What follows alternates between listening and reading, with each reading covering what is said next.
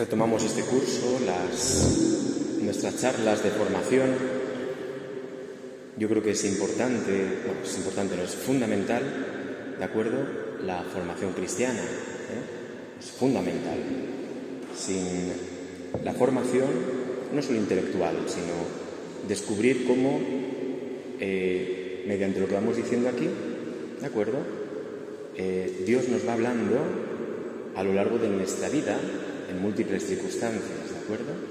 ¿Eh? O sea, esto es una preparación, realmente estas charlas son una preparación para descubrir cómo el Señor nos está formando en nuestra vida. Esto es importante. Eso es lo que llamaríamos en la Iglesia la formación permanente. ¿eh? Formarse no es solo venir a una charla, no.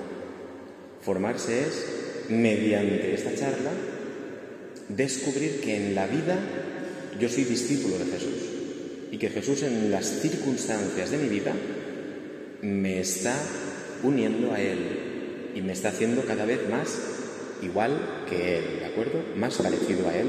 ¿eh?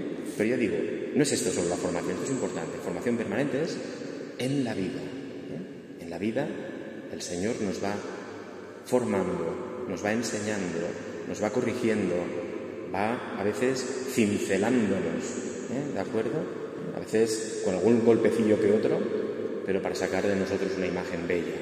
Por eso, esta formación es una, podríamos decir que es una antesala, una puerta para la formación verdadera que es en tu día a día. Eso es la formación permanente.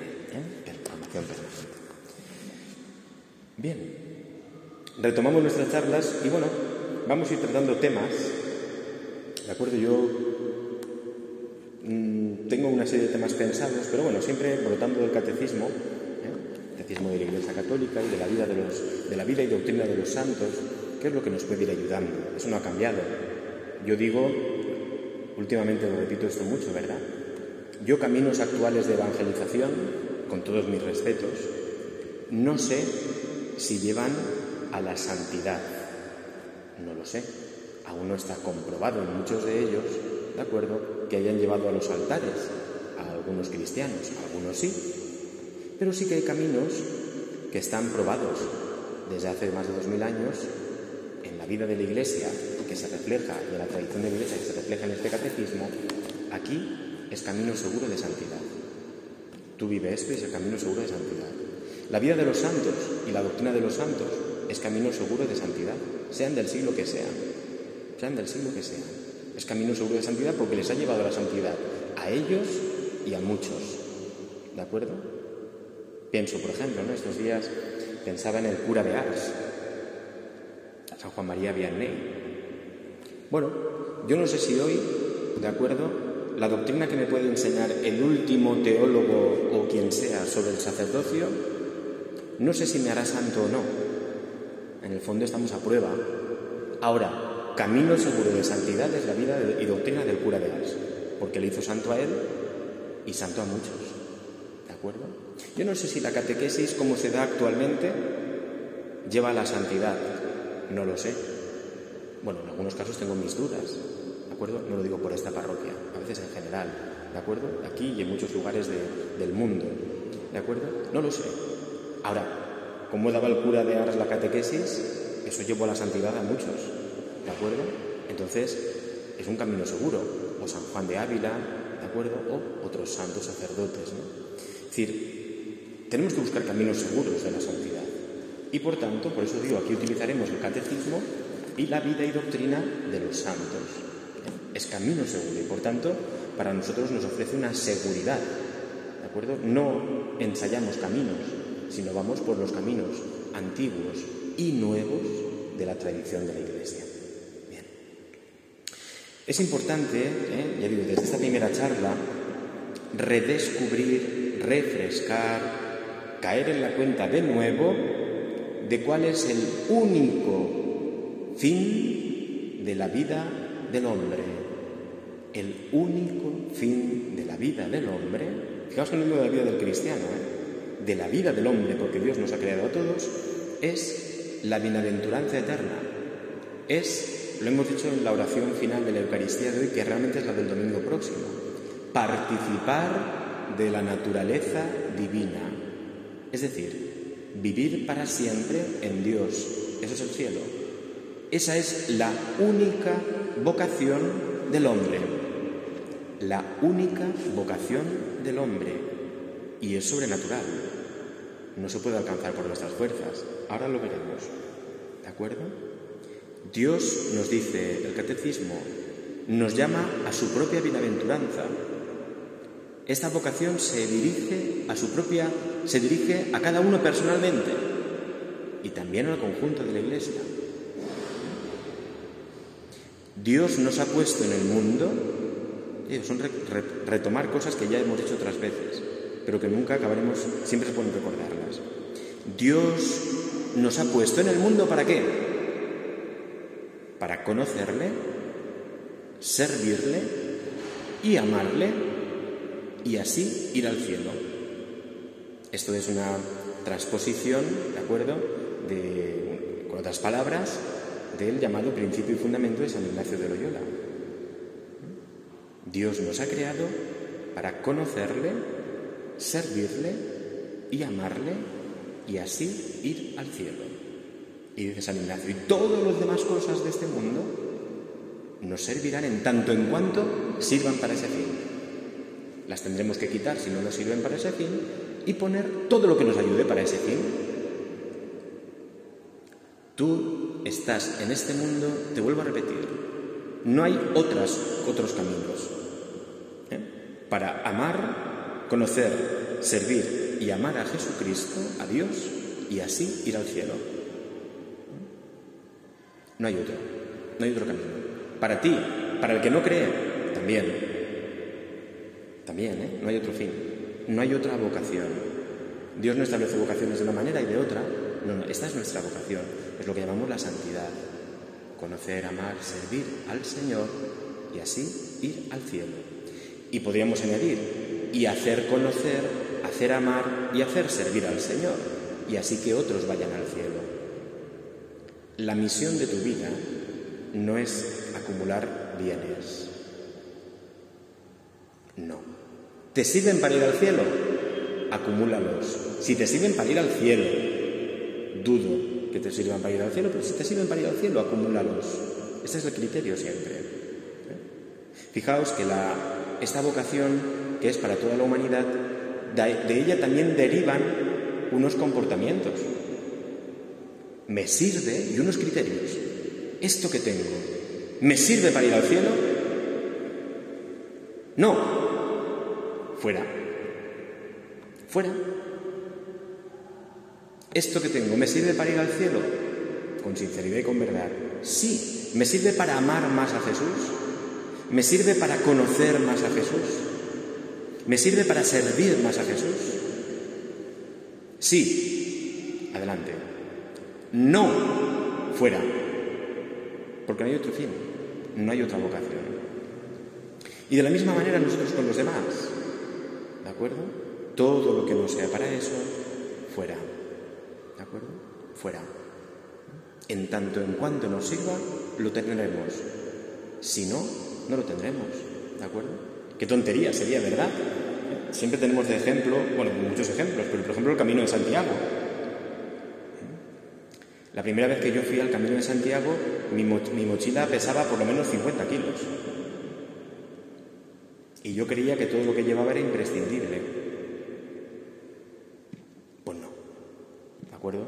Me lesioné la pierna, me salieron más ampollas de las debidas, tuve que tirar un montón de cosas. Pero resulta que la segunda vez que fui al Camino de Santiago ya no pesaba 50, pero pesaba 48. Porque me hacían falta tantas cosas nuevamente lesión, tal, tirar más cosas. La última vez que fui, he ido varias veces, la última ya no pesaba 50, pero pesaba 20. Y yo creía que ya ahí sí que podía. Después de la primera etapa recuerdo que iba con dos personas más y tuve que tirar, tirar, tirar, tirar. ¿Lo que haces tirando toda la ropa esa? Es que me pesa, es que no me sirve para mi fin. Y aún así, aún llevaba demasiadas cosas. ¿Me sirve para ir al camino? ¿Me sirve para llegar a la meta?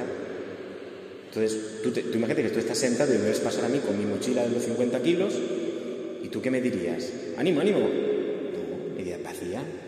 ¿Vacía por qué? No, porque todo eso no te va a hacer llegar a Santiago. Te vas a quedar en la segunda etapa, hijo mío. ¿No? ¿Y por qué nosotros vamos cargados con mochilas más grandes para el cielo?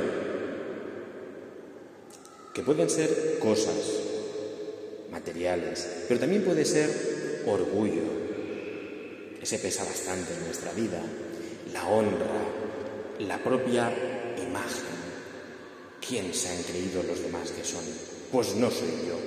Importante. Pues no soy yo importante. Ayer veía una frase que mandan por WhatsApp, ¿no? Que es interesante, ¿no? En el mundo somos 7.000 millones de personas, casi 8.000 millones de personas. ¿Y tú qué te has creído que eres? ¿De acuerdo? Don José Ignacio Munilla nos cita una frase, ¿no? Dios existe y no eres tú. Tranquilízate. Tranquilízate. Tienes la imagen, ¿no? Del que vemos nosotros pasar y decir, pero, tú, ¿de qué vas? La mochila cargada de nuestro amor propio, de nuestra imagen, de nuestras preocupaciones, que son la mayor preocupación del mundo, no hay otra. ¿De verdad? ¿Te lleva al cielo esa preocupación? Entonces eres el tonto de Juan Miguel con la mochila de 50 kilos. Si no te lleva al cielo, es que es muy importante, ¿te lleva al cielo o te impide el camino hacia el cielo? Si te lo impide, fuera de tu vida. Qué pérdida de tiempo, ¿verdad? Será llegar un día ante el Señor y que el Señor te diga, ¿para qué invertiste toda tu vida en esa preocupación si yo no te iba a preguntar por ella? ¿Para qué? ¿De acuerdo? ¿Para qué? La salvación del Señor, este amar, servir, etc., eh, es sobrenatural, ¿eh? Es sobrenatural. Es una obra de la gracia en nosotros. Supera nuestras fuerzas. Supera nuestras fuerzas. La felicidad verdadera supera nuestras fuerzas. La plenitud de vida verdadera supera nuestras fuerzas. Les invito a pensar cuántas veces hemos emprendido caminos, circunstancias, proyectos que en aquel momento eran importantísimos. Si yo hago esto, voy a ser feliz. Míralo ahora con el paso del tiempo, ¿sí? Ahí estaba la plenitud de tu vida, a lo mejor quedó atrás y no era para tanto. ¿De acuerdo? Un proyecto, una preocupación, la noche que estuviste sin dormir por aquella ¿Para qué? ¿Para qué? ¿Era para ir al cielo? Lo decía el otro día en unos matrimonios, y me lo habéis escuchado quizá alguna vez a mí. Dios es ciego para las cosas que no se hacen en su gracia. A lo mejor es un, poco mm, atrevido lo que estoy diciendo. Dios es ciego para las cosas que no se hacen en su gracia, unidos a su Hijo Jesucristo. Por tanto, todo lo que hayas, hecho no unido a Jesucristo, Dios no sabe ni de qué le estás hablando. Señor, pues no he hecho yo hoy cosas, no sé de qué me hablas. He hecho un segundo por amor a Cristo, el Señor sí que lo sabe y tiene valor eterno. Un segundo por amor a Cristo. El resto de cosas que hayas hecho hoy, sin hacerlo para amar, conocer y servir a Cristo, no ha servido para absolutamente nada. Para nada. Saben que yo metodológicamente cuando hablo me voy a los extremos, porque de los extremos vemos mejor las cosas, pero es que aquí no estoy yéndome al extremo, para nada, para nada. Señor, hoy he hecho tal y bueno, bueno, pues no he ganado dinero hoy, pues no he ganado dinero hoy para mis hijos, para que tengan una casa Mediante eso has amado, has servido al Cristo. Le has hecho conocer a Cristo a tus hijos porque es su verdadero bien, no la casa grande. Es más, la casa grande les puede, si es para pecar, les va a hacer ir al infierno. ¿Has hecho algo hoy por Cristo? Tú te puedes creer el superpadre o la supermadre o el superabuelo o la superabuela. No ha valido para nada. O el supersacerdote. Para nada. Para nada. Esta tarde he sacado yo con Horacio el trono de la Virgen. pongo un ejemplo, ¿vale? ¿Lo he sacado por amor a Cristo? ¿Para servirle? No. Es más, lo he sacado enfadado. Porque el domingo dije, a ver quién ayuda, y nadie ha puesto su mano. Lo he sacado enfadado. Por tanto, eso que he hecho esta tarde no ha servido para nada. Es más, como mucho para condenarme. La gente por la calle podría decir, mira, mira cura, cura ahí sacando, este, este cura sí que, míralo, míralo ahí, sacando el carro, este cura sí que trabaja, este cura, ¡guau! Y yo por dentro condenándome. No ha servido para nada. Para nada. Fíjate que me pongo un ejemplo yo, para que no sea aquí, no, no, aquí el mayor pecador yo. No lo digo echando el cara, ¿de acuerdo? Pero lo pongo como ejemplo. Dentro de mí no voy a decir las palabras, las palabras que enfadado, enfadado. Podía haberlo hecho de otra manera, pero que lo he hecho así, me confesaré. ¿De acuerdo? Que lo he hecho así. Entonces, ¿para qué? Para nada. Para nada. A veces hacemos cosas así, ¿eh? Decimos, ¿cuánto he hecho por ti, Señor? Pero lo he hecho mirando al de al lado, que el otro no lo ha hecho. Lo he hecho enfadado porque creo que yo solo hago las cosas. No sirvió para nada lo que hiciste, hijo mío. Lo hiciste con caridad, dice San Pablo. Entonces ya podría yo hablar las lenguas y tal, ya podría yo quemarme, hacer que me quemaran vivo si no lo hice con la caridad de Dios, es decir, en Cristo, no sirvió absolutamente para nada. Para nada. ¿De acuerdo? Esta charla dada con amor, pues espero que corrija, ¿verdad? Lo de esta tarde en el Señor. Pero si no, no servirá para nada. ¿De acuerdo? Para nada. Es así y hay que mirarlo con, esta con este realismo, ¿eh? Sano realismo que nos mueve a la esperanza. Sano realismo para decir, Señor, es verdad. Gracias, Señor, que me llamas a la conversión, a vivir unido a ti. Vuelvo a decir que no estoy echando en cargo de esta tarde, ¿eh? Hace falta poner la Virgen, a como yo solo. Ahora después pediré colaboración, ¿no? A los presentes. Pero voy al hecho, ¿no?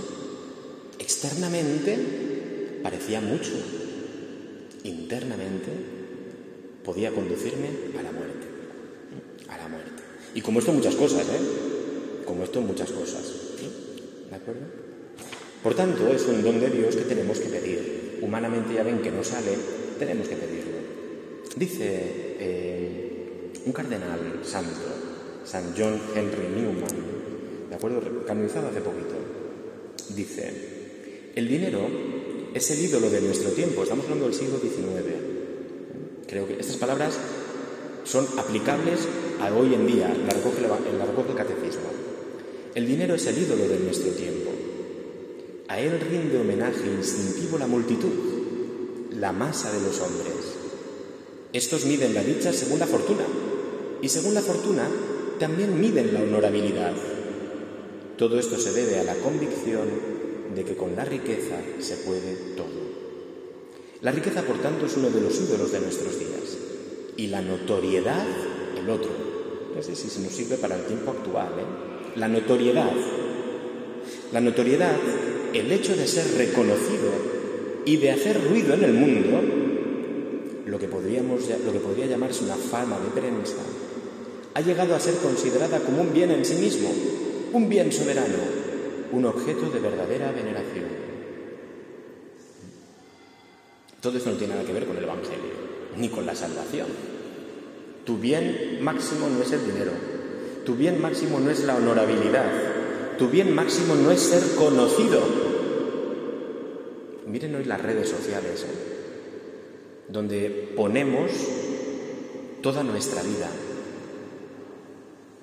Ponemos toda nuestra vida.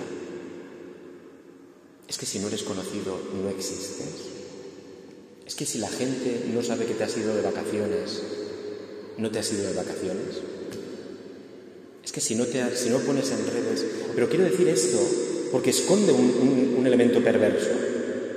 Y es el elemento perverso de la notoriedad. Cuidado. ¿De acuerdo? Cuidado. También en esto tenemos peligros de la evangelización.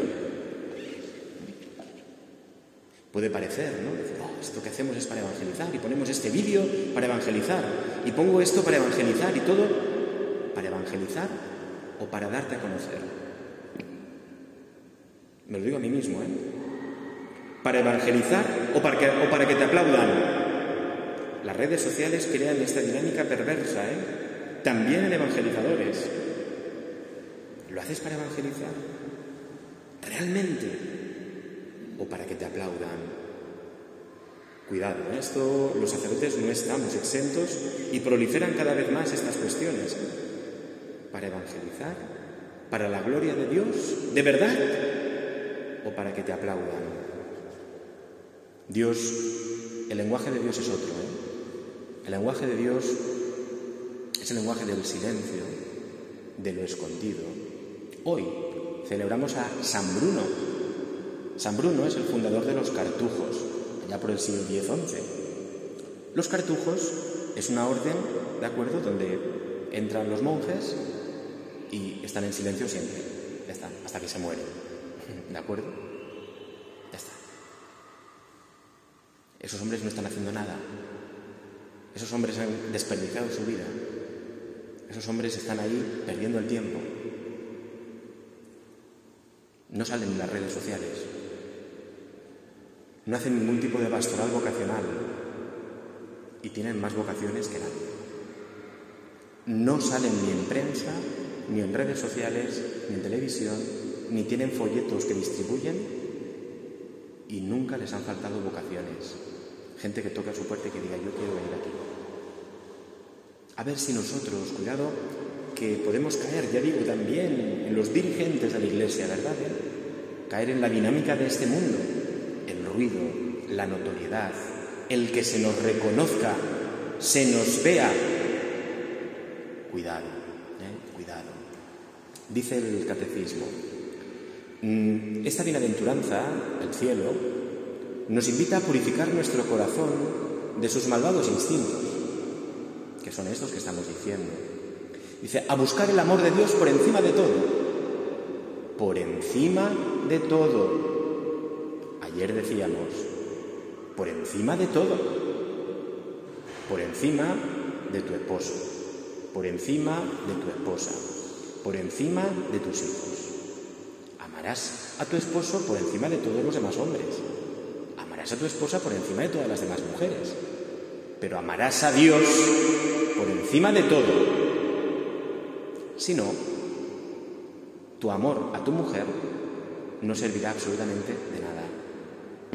Tu amor a tu esposo no servirá absolutamente de nada. ¿De acuerdo? Porque tu esposo eh, tiene una misión que es llevarte a ti a Jesucristo. Y tú tienes la misión de llevar a tu esposo a Jesucristo. Y viceversa. Si no lo haces, ¿de acuerdo? Tú, el otro día ponía este ejemplo a, los, a, unos, a unos esposos, ¿no? Que os decía ayer, decía, bueno, una vez, una vez un esposo que me que medio se ponía firme, ¿no? Y decía, oye, que yo quiero estar toda la vida, yo, yo me he casado con mi esposa para estar eternamente con ella en el cielo, hombre, eternamente. Y yo le dije, sí, pero te recuerdo que los dos tenéis que ir al cielo. A ver si la amas tanto que te olvidas de amar a Dios y te vas al infierno. Eh, cuidado, ¿me explico? Claro. a ver si mi amor a mi esposo me lleva al infierno. Porque por amor a mi esposo robo o mato. ¿De acuerdo? Cuidado. O por amor a mis hijos. ¿Amas a tus hijos? Pues querrás que tus hijos estén en el cielo. Si te da igual, eh, creo que no. Si que ellos vean angelicos, ¿no? Yo no voy a obligarles. Pues nada, no les obligues. si yo no te obligo a que les cojas de la cabeza y los traigas aquí, te estoy diciendo que les tienes que obligar a anunciarles te tienes que obligar a anunciarles que el infierno existe. Lo siento, esta es la doctrina de la Iglesia, ¿eh? no me estoy inventando nada ni estoy amenazando a nadie. ¿De acuerdo? Quiero estar para siempre, eternamente con mi esposa. Pues si tu esposa va a ir al cielo, tú vas por ir, también, ¿eh? ¿De acuerdo? No, no caigamos en tonterías romanticoides. Tonterías romanticoides de película inexistente. Esto se ha metido en el amor humano. ¿eh? Otro día hablaré de esto si quieren a los matrimonios, ¿de acuerdo? ¿Eh? Se han metido ciertas chorradas romanticoides que nada tienen que ver con el matrimonio cristiano. El matrimonio cristiano es para ir al cielo. Tu esposo para que ames a Jesucristo y tu esposa para que ames a Jesucristo. Si para otras cosas, mal. Tus hijos para lo mismo, ¿eh? Yo mato por mis hijos. Tú eres tonto. Porque vas a cometer un pecado mortal por tu hijo, que te lleva al infierno por un viejo. ¿Queremos decir ya de decir tonterías? si me explico, ¿no? No, ¿de acuerdo? Mata porque tu hijo vaya al cielo, ¿no? Mátate porque tu hijo vaya al cielo, ¿no? Esto, ¿sabes qué pasa? Que lo estoy diciendo y suena fuerte. ¿Eh? Que suena fuerte. Qué fuerte, ¿no? Suena fuerte. ¿Sabéis por qué? Porque llevamos muchos años en la iglesia haciendo una dulcificación de la fe. Una dulcificación. Y dulce es que todo el mundo va al cielo. Y el cielo es papaito con una barbita blanca que nos da caramelitos. No así, pero es así no pasa nada, ¿no? Y todo es tan bueno. No, no, no, no, no nos equivoquemos. ¿eh? Y vamos a entierros y los sacerdotes a veces canoniza, canonizamos al difunto. No, no, no, el entierro es para pedir a Dios por el eterno descanso del difunto. Y he de decirles que a veces en ciertos entierros, pues hay que invocar mucho la misericordia de Dios. ¿eh? Es erróneo decir esta persona está en el cielo. Yo no puedo decirlo de nadie. Igual que no puedo decir de nadie, esta persona está en el infierno. Es erróneo. Es erróneo. Y en un entierro tenemos que decir, pero cuidado, lo hemos dulcificado. Ah, este hombre fue un ladrón, pero esta tarde ya está en el cielo. Eso es mentira, ¿eh? Eso es mentira, y eso lo he escuchado yo. Ese hombre era un ladrón y esta tarde ya está en el cielo. Hombre, no. Esta tarde lo que hay que pedir al Señor es que tenga misericordia de él, porque ya veremos dónde está. Este hombre, va, pues en su boca el Señor estaba continuamente, pero no para bien. Blasfemaba, mentía, era un soberbio. Pero esta tarde nuestro Padre lo acoge en el cielo. Eso es mentira. Y eso es una dulcificación de la fe mentirosa. Por eso nos suena esto muy duro. Por eso nos suena esto que estoy diciendo muy duro. Porque hemos dulcificado todo. Los sacerdotes los primeros, en las catequesis lo segundo, pero porque, claro, los pobres y las pobres catequistas lo hacían porque el sacerdote se lo decía así, ¿de acuerdo? O sea, que la culpa es de los curas, ¿eh? No nos equivoquemos, ¿de acuerdo? Y en las homilías, para no hacer daño y para atraer a mucha gente, pues dulcificábamos la fe. Y hemos sido los más conocidos del pueblo, pero no sé, por, no sé si por nuestra santidad. A lo mejor porque era el cura muy simpático. Pues cuidado. Aquel ejemplo que puse una vez, no sé si lo puse aquí, ¿no? No sé si lo puse aquí, ¿no? Pero aquella persona que me hizo una encerrona en un sitio, ¿no? En otra parroquia, por supuesto, hace años.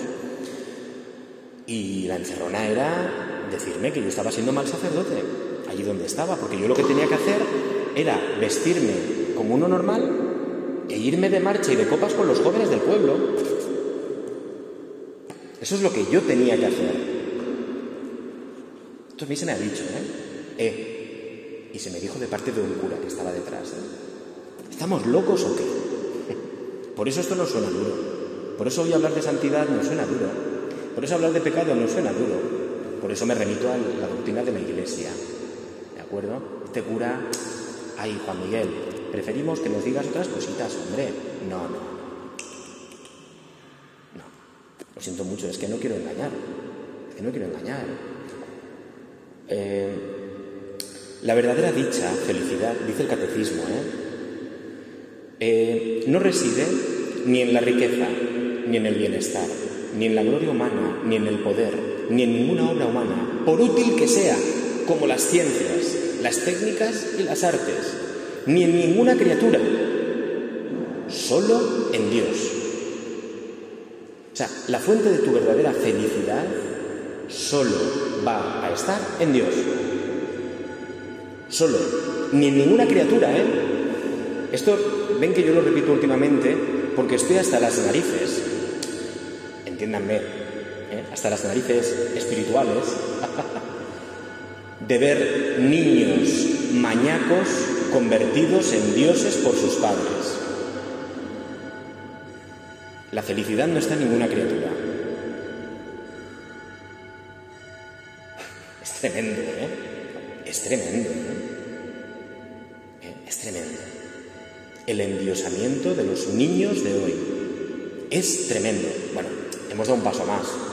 Perdón, hemos dado un paso más Ahora es el, endiosamiento de las mascotas. ¿De acuerdo? Que es peor todavía. El otro día en un pueblo eh, tachaban de asesino a un hombre porque mató a un perro. Hicieron tres días de luto oficial en el pueblo porque un hombre mató a un perro. ¿Eh? Los niños no pasa nada. ¿De acuerdo? Estamos en este nivel, ¿eh? Estamos en este nivel. Yo he de decirles que subo la cuesta del seminario cuando voy a dar clase, sube mucha gente andando, alguna gente con su perro. He de decirle que hay una persona que sube con su perro que me da más, me da más miedo atropellar al perro que a ella.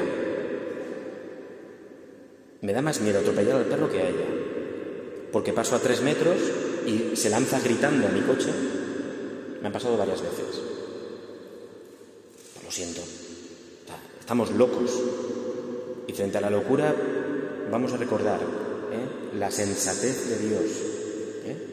Nos dice San Agustín, solo Dios sacia. Solo Dios sacia. Santa Teresa, ¿verdad? Solo Dios basta. Solo Dios. Y tenemos experiencia, ¿eh? ¿Cuántas, veces hemos buscado la felicidad en esto? ¿De acuerdo? Al final te va a decepcionar. No es Dios.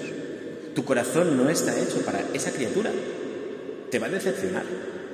No digo que no tengas que querer. Vamos a ver, quiere a tu hijo, ¿no? Claro que sí. Pero tu hijo no es Dios.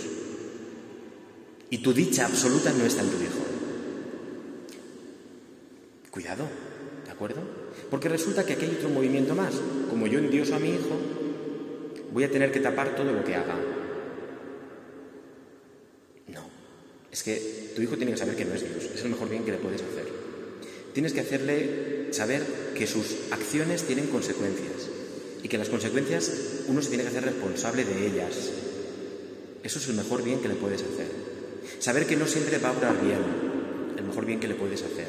Saber que todo lo que hace no es bueno, el mejor bien que le puedes hacer. Y saber sobre todo que existe Dios y el cielo y que amarle, servirle y conocerle es su único bien.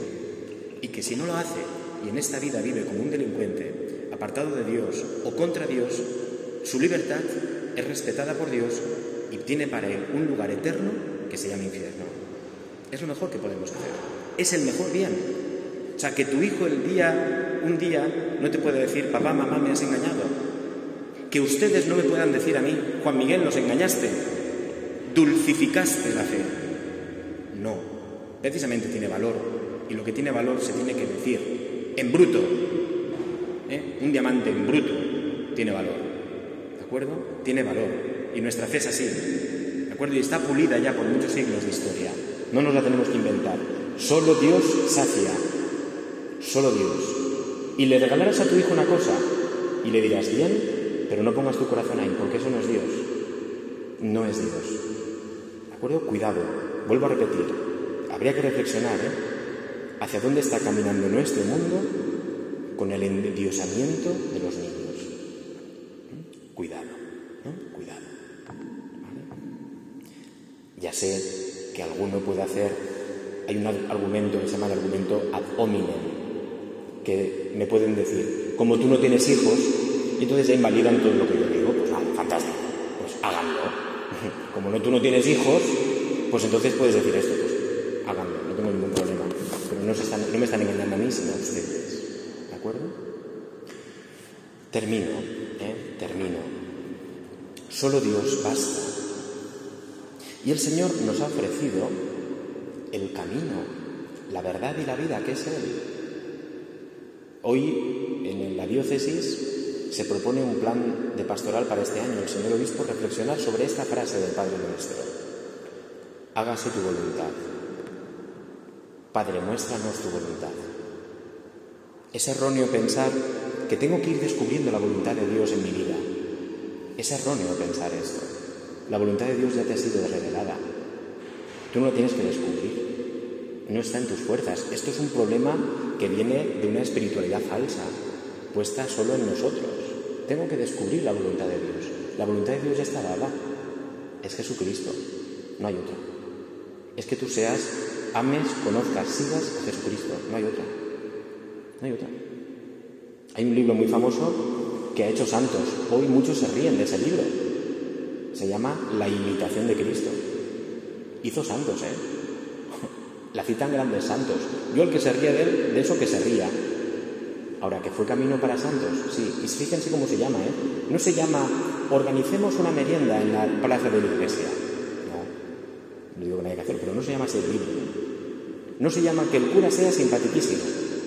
No. Que el cura traiga a mucha gente a la iglesia. No. El libro se llama La imitación de Cristo. Es el único camino. No hay otro. La iglesia los sacerdotes, la iglesia, muchas personas, ¿no? Siguen ensayando otros caminos, desgraciadamente. Solo hay uno. Amar, conocer, servir e imitar a Cristo. Solo hay un camino al cielo. Y allí donde no se anuncia el cielo, estamos engañando. Estamos engañando. ¿De acuerdo? Entonces, yo creo que esto es, como nos decía aquí el catecismo, ¿no? Todo esto nos sirve para purificar. Purifiquemos nuestra vida, nuestra parroquia, nuestras acciones, nuestros diálogos, nuestras búsquedas, todo, todo. Porque si no, ¿de acuerdo? Pues estaremos muy equivocados buscando donde no se encuentra la imagen del que va con la mochila con 50 kilos y le sobra todo. De aquel que cree que, bueno, utilizando las mejores técnicas del mercado, ahora sí que vamos a evangelizar. Si a mí ustedes me dicen que teniendo los mejores salones parroquiales de la diócesis, toda granja de Rocamora se va a convertir, yo mañana invierto lo que haga falta. Si ustedes me dicen a mí que gastándome un millón de euros en los salones parroquiales, o dos o tres, toda granja de Rocamora se va a convertir, yo mañana me empeño en hacer el mejor salón parroquial de la diócesis de España, pero es que resulta que eso no da la conversión. eso no salva. Y muchas veces nos hemos guiado en la iglesia por esto. Con buena voluntad, seguro, ¿no? Pero era hacerlo mejor. Yo lo he hecho, ¿eh? Yo, para ser sacerdote, lo primero que necesitaba era un buen ordenador, un buen móvil, un buen... Nada de eso sirvió. ¿eh? Mi ordenador fantástico no convirtió a nadie me pudo servir más bien de causa de condenación en muchas ocasiones, porque perdía mucho el tiempo con él, igual que el móvil. ¿Es tan necesario? ¿Cuántas horas perdemos con el móvil de no estar en el Señor? ¿Cuántas, no? Es decir, perdón, estamos muy equivocados, ¿no? Yo creo que es bueno purificar, ¿eh? purificar ¿eh? todo, ¿de acuerdo? Yo esto se lo digo a todo el mundo, ¿eh? lo digo a mí, como me lo digo a mí mismo, se lo digo a todo el mundo. le daba unos ejercicios espirituales en las religiosas y le decía lo mismo. Lo mismo, hermanas, ustedes tienen que ser santas. Ese de tonterías. De si más simpáticas, menos, si la gente viene mucho o más, o si las quieren mucho o menos, o si no sé cuánto. Ustedes tienen que ser santas. Punto. Sacerdote tiene que ser santo. La comunidad cristiana tiene que ser santa. Es decir, amar, conocer, servir, imitar a Cristo. Punto. Vivir de los sacramentos. Vivir de la oración. Ese sacerdote que entregado es. Rezar no, pero es que están entregado que no le queda tiempo para rezar. Todo lo que está haciendo no sirve para nada. Les hablo por experiencia propia. ¿eh? Yo he hecho, uh, me he entregado por el reino, pero no he rezado por el reino. Luego no servía para nada. no nos equivoquemos, ¿eh? No nos equivoquemos. Por tanto, estamos en tiempo favorable, yo creo que es muy hermoso, ¿no? En un tiempo en que volvamos a Dios, solo Dios. Volvamos sacerdotes, papa, obispos, sacerdotes, fieles cristianos. ¿De acuerdo? Todos volvamos a Dios. Estamos en un tiempo de volver a Dios. Ya hemos ensayado demasiados caminos erróneos. Volvamos solo a Dios. Allí donde se lo encuentra, allí donde están las fuentes de la gracia, en la oración y en los sacramentos. Punto volvamos a vivir nuestra vida cristiana de verdad. Mañana vamos a tener aquí una procesión de la Virgen. ¿La procesión de la Virgen va a ser, nos va a servir para rezar o es un desfile? Ya está bien de desfiles. que hemos convertido las procesiones en desfiles, mis queridos amigos, y eso es vacío. El origen de una procesión es para rezar, y el origen de la procesión es para ir rezando el rosario. Si mañana tú no vas rezando el rosario en la procesión, y si yo no invito a la gente a eso, la procesión de mañana es un desfile, como puede ser el desfile de los moros y cristianos. ¿Entendéis? Pensemos, pensemos cómo hemos convertido en esto, porque lo hemos, des, lo hemos secularizado todo, secularizado. El mundo, claro que el mundo quiere hacerlo así, pero es que el problema es que desde dentro lo hemos hecho. Hablo con amor, ¿eh? porque me duele. Yo no quiero que esta comunidad cristiana sea una comunidad secularizada. Si no, ¿qué distinción hay entre esto y otra casa del pueblo? O la casa de apuestas que hay ahí, donde la gente va a ganar dinero o a tal. ¿Qué distinción hay? o el bar de al lado, ¿qué distinción hay? Si aquí el lenguaje no es otro, si aquí no buscamos otra cosa que en el bar de al lado, ¿de acuerdo? Solo Dios. Por tanto, yo creo que esta podría ser la conclusión, ¿verdad? Solo Dios. Tú sigue ese camino, te llevará a tu fin, que no hay otro, y mueve a los demás a esto. Y vamos a pedírselo hoy, ya en esta víspera. De la Santísima Virgen del Rosario, vamos a pedirle esto, el rosario ha hecho santos. Hoy, hasta sacerdotes, yo entre ellos hace unos años, me he reído del rosario. o sea, me estoy confesando aquí, para que vean que no estoy echando la culpa a nadie, que yo lo he hecho. ¿Cuánto tiempo perdido? ¿Cuánto sembrar lo que no era Dios? ¿Cuánta mentira he sembrado por querer caer bien? ¿Cuánta? No sirvió para nada. ¿De acuerdo?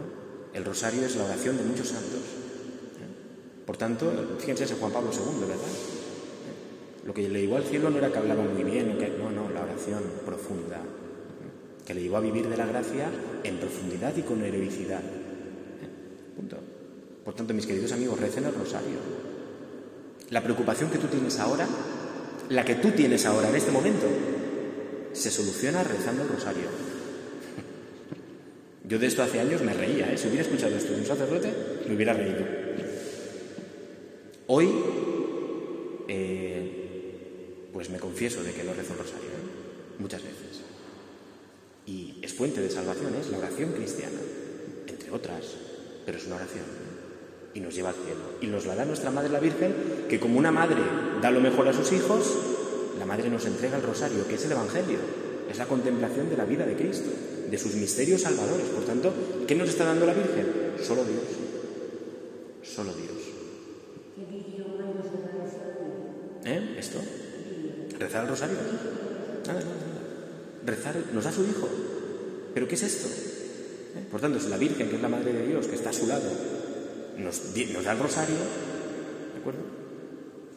Pues ¿no? Pensemos y pidamos la gracia en esta, en esta víspera de la Virgen del Rosario que la llena de gracia obtenga para esta comunidad cristiana la gracia de la santidad, la gracia de querer vivir en profundidad la vida del cielo que ya se nos da mediante la gracia de Dios por la oración y los sacramentos. Que vivamos esto y que esta comunidad cristiana sea esto, no otras cosas. Y que ofrezcamos a los jóvenes, a los niños, esto, no otras cosas. Pongo un ejemplo y termino. Los viernes tenemos la hora santa de Jacuna. Jacuna es un medio, ¿eh? Es un, medio como puede haber otros. Pero no voy a Jacuna. A lo que voy es que hay un grupo de niños, por lo menos siete, que todos los viernes, y si no viernes sí, viernes no, se confiesan. Pero que se pelean por llegar primero y por no quedarse sin confesarse niños. No hay más. Yo veo eso y digo, ya está, ya está, punto. Ya está. Estos niños, ni catequesis, ni historias, ni tonterías. Ya está, eso es. Eh, ¿Están viviendo eso? Punto. Vienen a misa con sus padres, se confiesan cada semana, cada 15 días. Punto. Estos chicos van al cielo. Si siguen así, evidentemente, ¿no? Si siguen así, y eso es lo que hay que proteger no nosotros, Dios. Si siguen así, dan al cielo. Punto. No tengo que engañar a nadie de, no, venga, es que tienes que hacer, Juan Miguel, muchas cosas simpáticas para que los niños te quieran. No, tengo que hacer muchas cosas para que los niños vayan a las fuentes de la gracia y lleguen al cielo.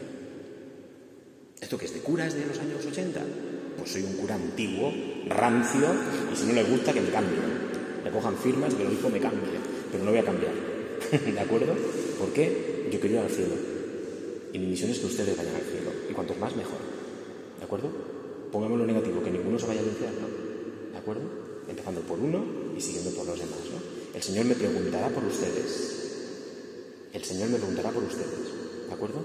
Y esa va a ser mi condenación, ¿eh? que me pregunte por cuántas personas me he llevado al cielo eh, o por mi culpa podrían haberse condenado. Esto es serio. La vida cristiana es muy seria. ¿eh? Solo Dios.